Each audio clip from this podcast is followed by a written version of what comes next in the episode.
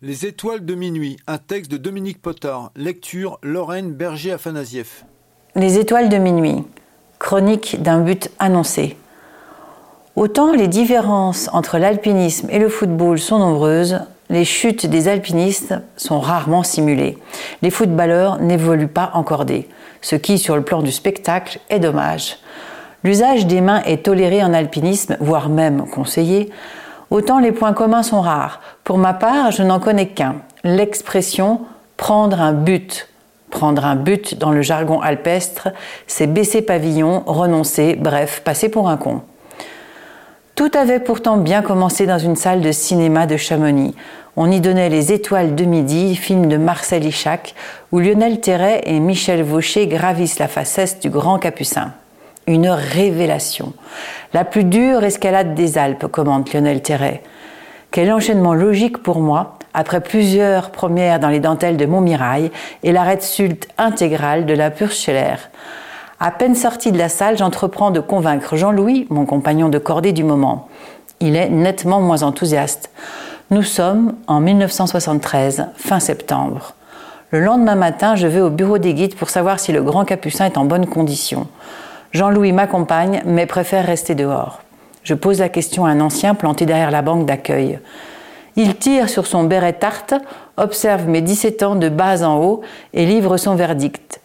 Lui. Oui, mais vous Je viens de faire la connaissance d'Armand Charlet, légende de l'alpinisme français.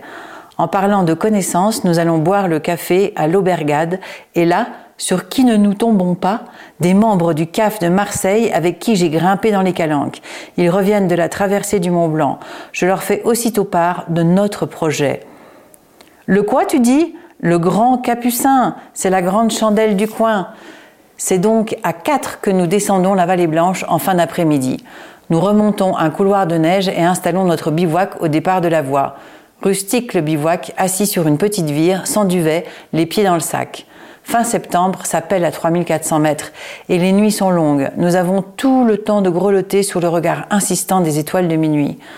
Enfin, le soleil débouche derrière les arêtes de Rochefort. Ça nous fait un bien fou. Mes amis marseillais ne m'en voudront pas, mais je ne me souviens plus de leurs prénoms. Je ne les ai jamais revus depuis. On dira Olive et Marius. Je m'encorde avec Olive et pars dans la traversée en 6 qui ouvre les hostilités. Comme je claironne à Olive après être passé, c'est de l'escalade pour sudiste. À Envaux, ça vaudrait 4 sup.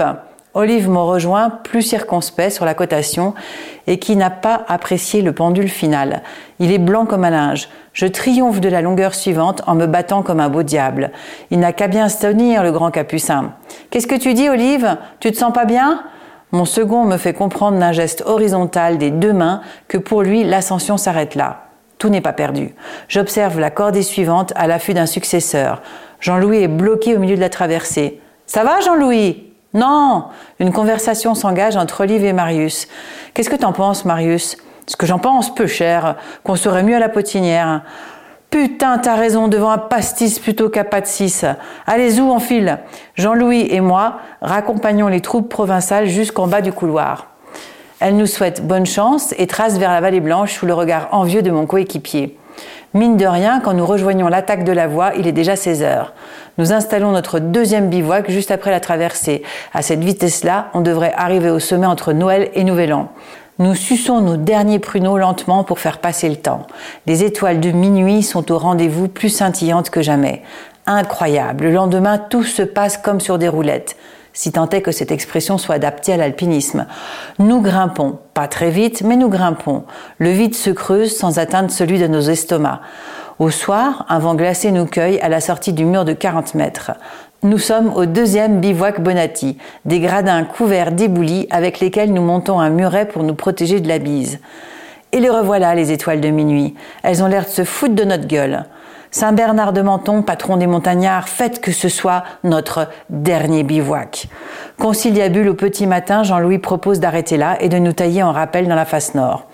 Il faut toute mon inconscience et toute sa gentillesse pour que nous repartions à l'assaut.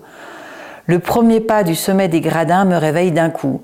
En se plaquant contre un pilier rond, on quitte sa zone de confort pour la verticalité absolue.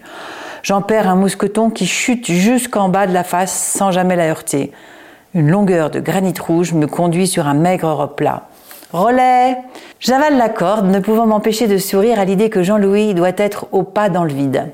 Du mou Hein? Pas question. Au contraire, je tire doucement sur la corde. Du mou Bon, bon. Longue phase de silence, d'immobilité. J'ai la tête qui tourne. Quoi? J'ai la tête qui tourne Manquait plus que ça. J'essaye la méthode douce. Allez, Jean-Louis, un petit effort. Tu vas y arriver. En vain. Changement de méthode, une injonction de Michel Vaucher dans le film Les Étoiles de Midi me revient à l'esprit. Démerde-toi, nom de Dieu, je suis pas dans un fauteuil. Mes talents d'acteur ne sont pas convaincants. Seul le grand silence de la montagne me donne la réplique. Il faut me rendre à l'évidence, on a pris un but. La mort dans l'âme, je redescends en me laissant glisser de piton en piton. En parlant de mort, elle nous guette au bord de la face nord. Nous basculons à l'ombre sur du mauvais rocher. Les rappels se font sur des pitons de plus en plus foireux. Le dernier, c'est carrément du foutage de gueule. Planté à mille âmes, la tête en bas, je fulmine. Jean-Louis a retrouvé le sourire. On a bien fait de se mettre à la diète. Enfin, nous voici sains et saufs au pied de l'ecclésiastique récalcitrant. La journée est déjà bien avancée. Nous remontons lentement la vallée blanche. Dernier départ pour Chamonix dans cinq minutes. Nous sommes au pied de l'arête de l'aiguille du Midi quand retentit cette annonce. Saint-Bernard de Menton est un gland. Nous n'échapperons pas à un quatrième bivouac. Traînant dans les galeries où s'engouffre le vent, nous finissons par trouver un peu de chaleur du côté des sanitaires. Les étoiles de minuit, celles de la place au béton, l'air vif au relent de chiottes. On ne peut pas tout avoir.